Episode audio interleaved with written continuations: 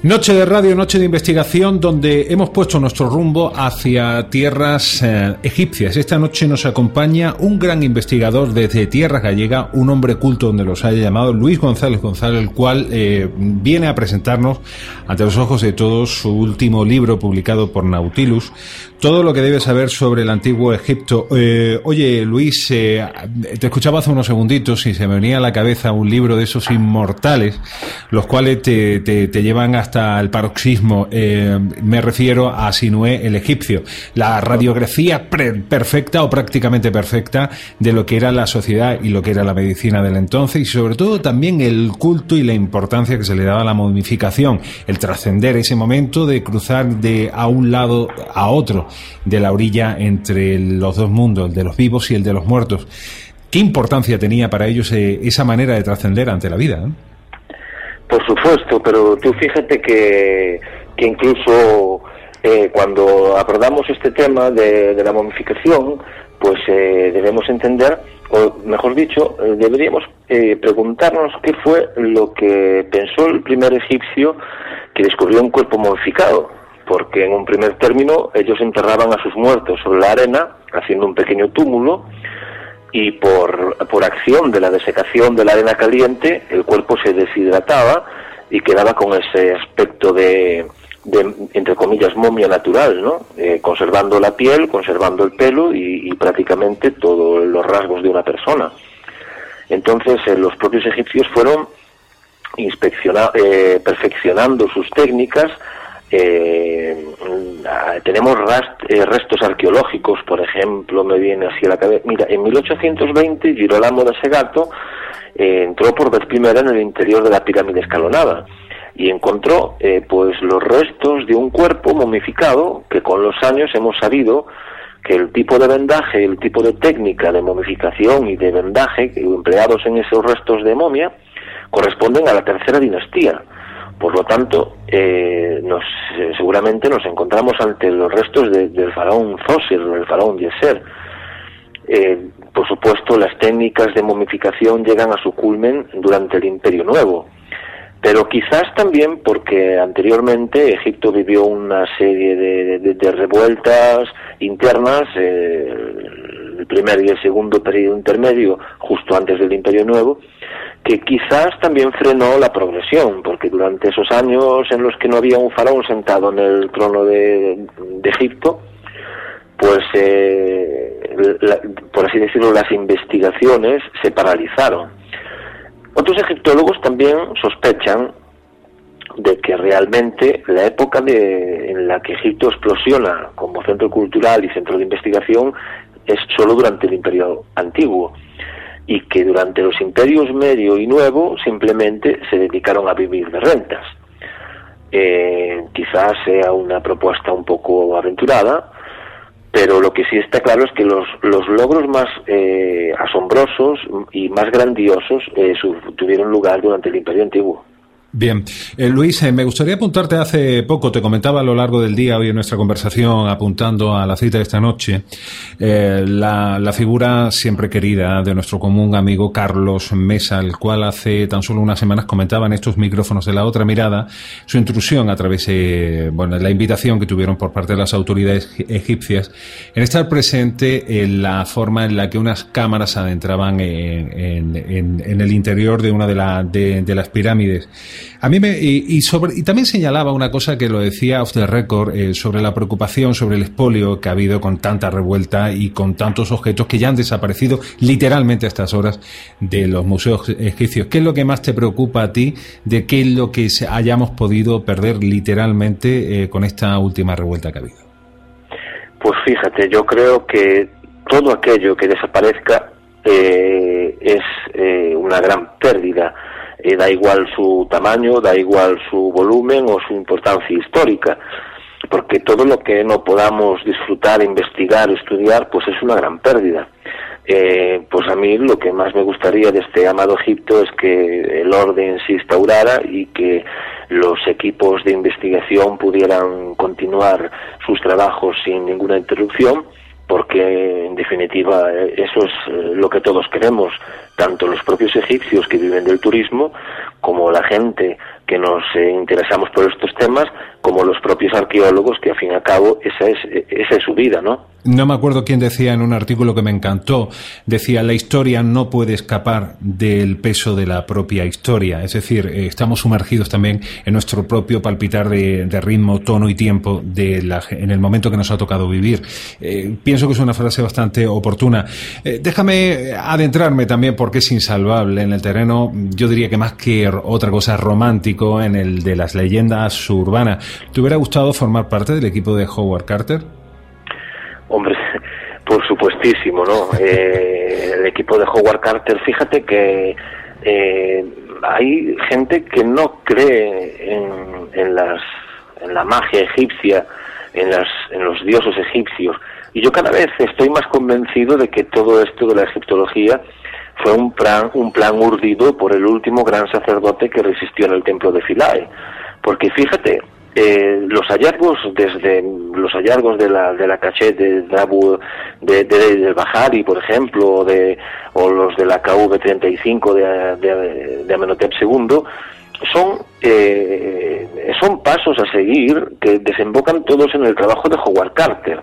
Eh, los últimos tesoros a salvo de Egipto fueron escondidos en, dos cachetes, en, dos escondrijos por los últimos sacerdotes egipcios del Imperio Nuevo y fueron encontrados años después por los, por los arqueólogos. Si hubieran sido encontrados eh, con anterioridad por, eh, por los ladrones de tumbas no habría quedado absolutamente nada. Eh, Howard Carter fue prácticamente el último excavador romántico que trabajó en el valle. Anteriormente a él trabajaron otros muchos que ya demostraron que su trabajo no iba a estar a la altura en el caso de que ellos hubieran encontrado la tumba de Tutankamón, la KV62.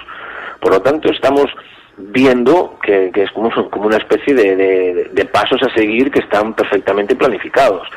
Y ten en cuenta que Howard Carter eh, aprendió con los mejores, porque jamás fue a la universidad para formarse en egiptología, aprendió con los mejores maestros, uno de ellos Clint Spitry, y se rodeó del mejor grupo posible de especialistas una vez eh, una vez eh, hubo encontrado la tumba de Tutankamón.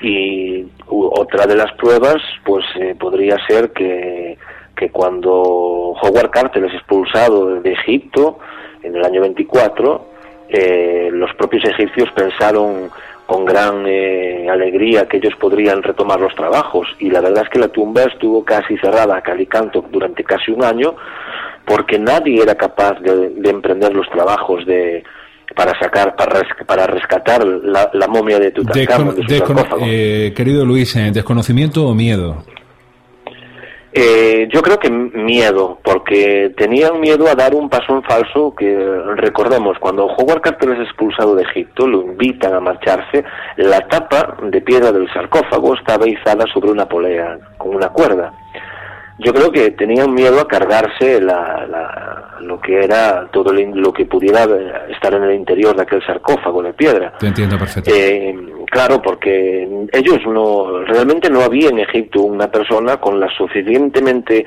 sangre fría y... el arrojo, ¿no? Claro. Eh, exactamente, un aplomo tan del, del carácter de Howard Carter. Eh, Pensemos que estamos ante un hombre que él mismo dimitió de su cargo de inspector del Alto Egipto eh, del Bajo Egipto, perdón, cuando se encontró con un problema, bueno, todos sabemos el problema que tuvo Howard Carter en unas excavaciones en, en Saqqara, cuando un grupo de borrachos franceses eh, quiso penetrar en una tumba, pues se vio envuelto en una pelea y cuando le dijeron que tenía que pedir perdón, él dijo que él no iba a pedir perdón por algo que no había hecho, que antes prefería dimitir y marcharse, y así lo hizo. Entonces vemos que estamos ante un tipo que tenía un aplomo y una personalidad Increíble. Singular, sin duda. Eh, Luis, eh, yo que soy un romántico esto de la radio y atendiendo a que tú eres un hombre investigador y un gran eh, comunicador de la radio, me gustaría que secuenciases una, una, historia muy bonita. me gustaría que te metieses a través de los ojos de Howard Carter, te metieses dentro de su piel y nos describiese los, digamos, últimos 10 minutos antes de entrar a la cámara bajo tu punto de vista, ¿qué fue lo que vieron? ¿Qué, está, ¿Qué estarían pensando en aquel momento? ¿Cómo latían sus corazones? ¿Y cómo extrapolar eso a esta, a esta hora de la noche? Eh, ¿Tú te refieres a antes de que justo antes de entrar en el interior de la tumba por vez primera, ¿no? Justo antes de entrar en la tumba por primera, correcto. Claro, tú fíjate que hasta aquel momento Egipto prácticamente solo se había visto a través de las pinturas de las tumbas. Eh, habían llegado hasta nosotros algunos objetos, pero todo apuntaba a que lo que podía haber allí dentro era algo majestuoso, algo magnífico, como jamás antes los ojos humanos habían visto.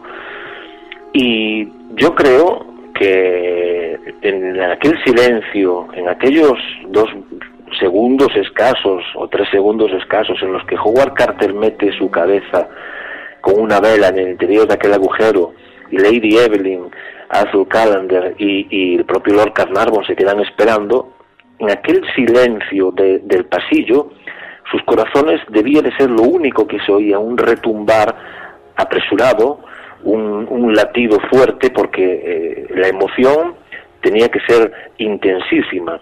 Y máxime cuando comenzó a, resurgir de la oscuridad de la habitación un gran reflejo del oro.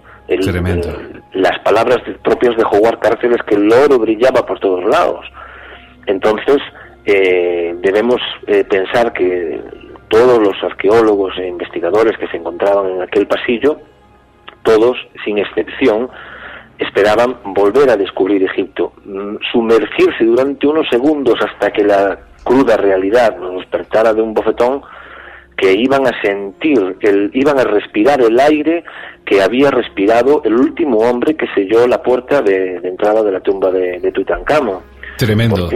Claro, porque es que ni el aire había vuelto a entrar a lo largo de, más de 3.000 años. Tremendo. Que se deje enamorar quien se deje enamorar por, por, por la antropología, por, la, eh, por el peso histórico, por, eh, por la emoción, eh, por el salto, un salto que va más allá entre dos puentes en dos tiempos diferentes y que une por primera vez después de tantos siglos a aquellos hombres. Luis, déjame, déjame leer algo que han escrito sobre ti. Le pido máxima atención a los oyentes. El bueno de Nacho Ares, eh, de Ser Historia, dice sobre este hombre que nos acompaña esta noche.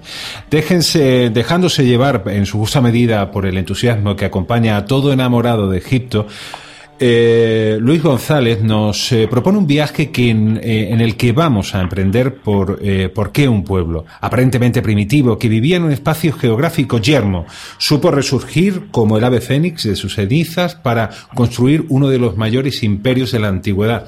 Y ahí se ha culminado en, en esa radiante publicación. No me voy a cansar esta noche de decirlo. Todo lo que se debe saber sobre el antiguo Egipto.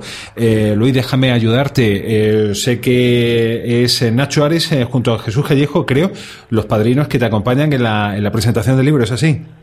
Sí, sí, el próximo día 22 de noviembre, efectivamente. Eh, ¿Y dónde lo vais a realizar? Cuéntame, ayúdame a vender entradas.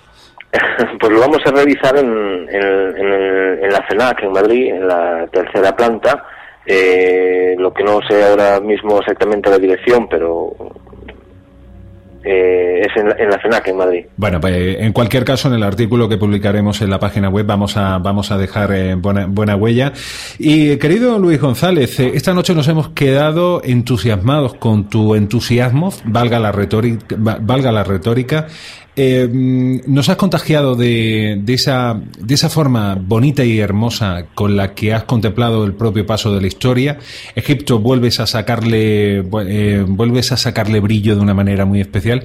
Y de verdad, y te lo digo de corazón, te deseamos toda la suerte del mundo con este libro. Y hoy por eh, la primera vez que, que, embarcas el galeón, pero estoy convencido que no la última, queda eh, abierta las puertas para que, para que hagamos muchas radios juntos si así te apetece a vuestra disposición, Alejandro, muchas gracias. Pues quiero que le hagas extensible a Jesús y a Nacho ese, ese abrazo que merece y toda la suerte con esa presentación. Luis González González, gracias por haber compartido con nosotros este tiempo de radio, amigo. Gracias a vosotros de corazón, Alejandro. Un abrazo muy fuerte. Otro para ti. Navegamos con las aguas del misterio. Estás a bordo de la otra mirada.